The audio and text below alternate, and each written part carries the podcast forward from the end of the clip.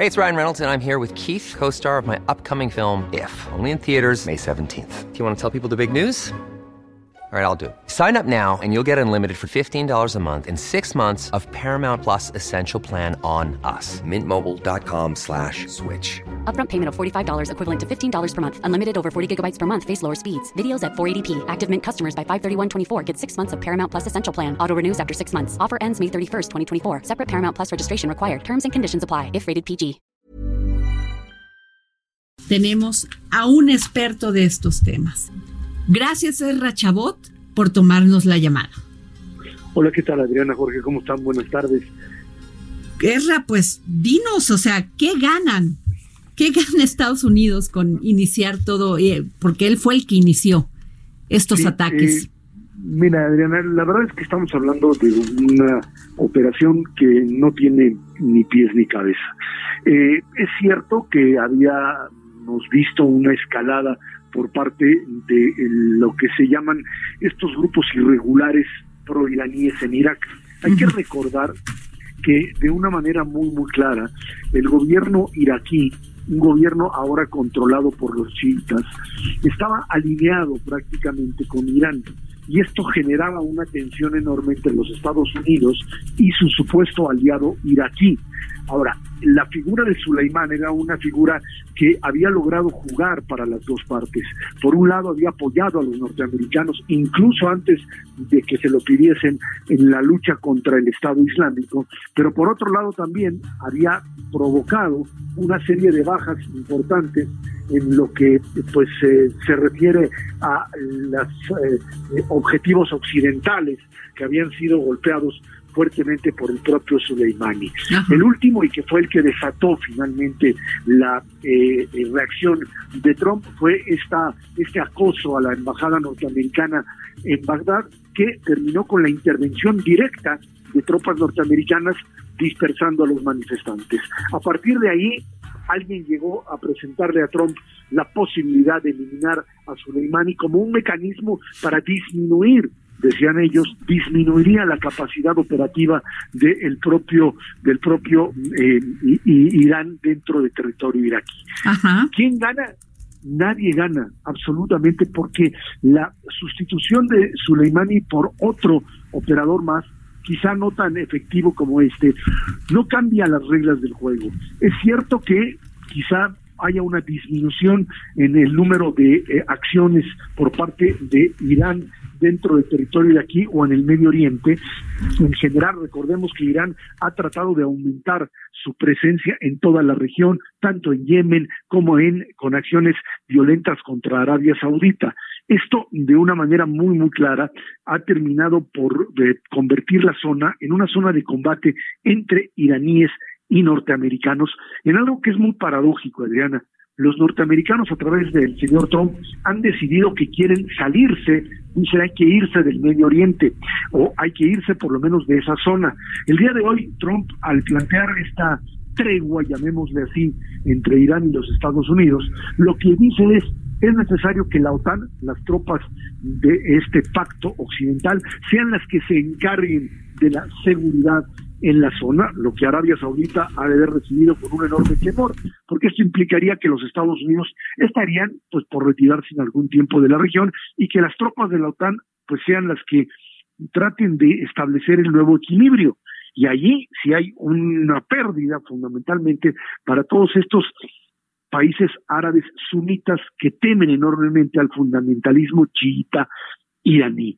Estos serían los grandes derrotados en esta ocasión porque por supuesto que sería prácticamente imposible para la OTAN o cubrir las opciones o cubrir las los espacios a través de los cuales pues eh, se trata de contener la visión iraní de dominación de la zona. Hay que recordar que Irán como el propio perdón, pero hay un ruido que no Sí, me permite hablar. Sí, y Ezra, te seguimos teniendo en la línea, gracias. Al contrario. Déjame decirte, Ezra, que dos cohetes impactaron este miércoles, eh, miércoles en las inmediaciones de la Embajada de Estados Unidos en Bagdad, situada en el perímetro de la zona verde. ¿Qué es la zona verde? Es un término de origen militar que hace referencia a la zona más segura de Bagdad después de la invasión de Irak. La zona está fuertemente protegida desde que se instauró, se instauró ahí la autoridad provisional de coalición, o sea, está llena de embajadas y que alberga un gran número de delegaciones diplomáticas y edificios gubernamentales. ¿Cómo ves esto, Erra? Mira, es eh, algo que se me podía esperar, básicamente porque lo que tenemos en, eh, dentro del territorio iraquí es una serie de milicias irregulares manejadas directamente por Irán, que eran precisamente las que pues comandaba el general Soleimani. En el momento en que Soleimani es eliminado, que es asesinado, en ese momento el propio, el propio los, los, propios grupos empiezan a moverse en forma, no te diría autónoma, pero sí teniendo una capacidad de actuar de manera tal que pueden generar determinado tipo de violencia sin que ahora Irán diga pues como lo hizo el día de ayer, yo soy responsable de ello.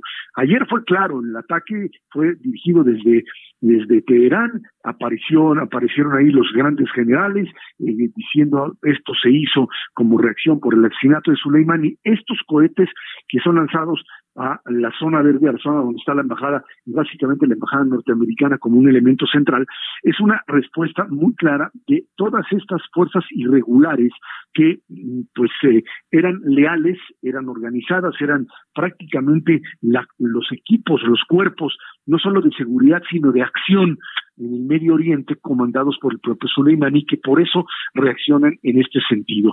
¿Hasta dónde pueden eh, generar una situación todavía difícil. Esto está en función de que se les salga de las manos. Si estos cohetes caen en determinados lugares y hasta ahí llegan, pues no habría mayor problema. Lo mismo que sucedió el día de ayer cuando lanzaron los, los no son cohetes, lanzaron misiles, misiles balísticos que van dirigidos perfectamente hacia una zona, caen dentro de la propia base militar que ya había sido prácticamente pues eh, desalojada. En ese sentido pues no había la posibilidad de que hubiesen víctimas.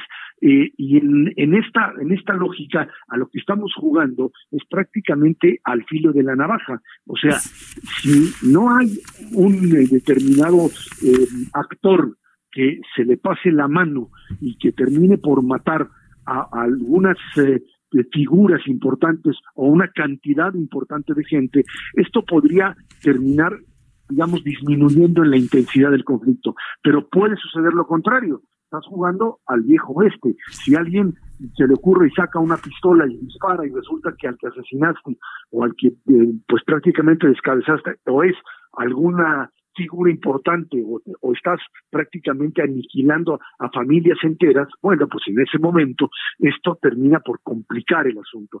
Eh, Trump jugó con fuego, los iraníes también saben jugar con fuego, lo hicieron anteriormente, atacaron a Arabia Saudita en varias ocasiones, eh, eh, atacaron barcos en el estrecho de Hormuz, pero aquí creo que lo importante es que los Estados Unidos, por un lado, se quieren salir del lugar, tienen la intención de salirse y entregar el control a las tropas de la OTAN, por un lado, y por otro lado, tienen enorme temor de que en un momento determinado el propio, eh, los propios, la propia alianza ruso-iraní termine por tomar el control de la zona. Claro, y, eso tampoco ayuda, eh, Serra, el estilo decretista medial de Trump. O sea, no ayuda en nada. No, no, la figura de Trump y la forma de tomar una decisión de esta naturaleza sin proyecto, él, él eh, tiene un pensamiento simplista, eh, algunos dirían pues básicamente un pensamiento primitivo en el sentido de que cree que dar un manotazo de esta naturaleza pues eh, le permite imponer nuevas condiciones y a partir de ello cambiar las reglas del juego. Cuando esto es una situación mucho más compleja, porque negociar con los iraníes como si estuviese vendiendo automóviles viejos o, tratando de eliminar a un viejo líder de la mafia, bueno, pues no, esto no funciona así y creo que en ese sentido eh, le puede resultar contraproducente. Además algo que está ligado a su propia campaña electoral. El señor está tratando además de forzar o de unificar a su base política y lanza estos mensajes. El mensaje del día de hoy acusó directamente al propio Obama, a la administración anterior, de haber de cosas que son totalmente falsas, de haberle dado dinero a Irán para firmar el acuerdo nuclear o después de O que se les olvide el, el impeachment, ¿no? O sea, que no se acuerdan de eso ahorita. Pero el costo es muy alto, Ezra. Claro que sí, pero además lo que lo que dice él cuando él acusa a la administración Obama es es una mentira, es falso. Jamás el gobierno de Obama le dio dinero al gobierno iraní a cambio de firmar el, acuerdo. Lo que hicieron fue descongelar claro. activos iraníes, o sea, dinero iraní que estaba en, en bancos norteamericanos para como parte de esta de esta eh, negociación para que Irán dejase de enriquecer uranio. Él no está convencido de eso, él, no confía en lo absoluto en los iraníes y quiere imponer condiciones que no las va a poder lograr, pero que pues lo hacen ver como el hombre fuerte que impone condiciones. Europa no va a estar dispuesta a correr la suerte que él quiere imponer por un lado y por otra parte, pues tampoco es posible que eh, Europa esté en condiciones de aceptar que Irán tome el control total y absoluto de la península arábiga, junto con el, su aliado ruso, que terminaría prácticamente por expandirse en esa zona, Diana. Qué barbaridad, Erra. Te agradecemos muchísimo que nos hayas pues abierto el panorama de lo que está sucediendo. Yo creo que esto no lo calcularon bien Creo que, como bien dices, no era nada más discutirlo, se acabó la diplomacia, este señor aventó sus bombas, mató al, al Qasem Solimán, y pues ahí, ahí está Ezra. Ahí están las consecuencias. son acciones propias de alguien que no tiene proyecto político más allá ni estrategia ni estrategia. bueno gracias Ezra Chabot te agradecemos mucho que nos hayas tomado la llamada para el dedo en la llaga gracias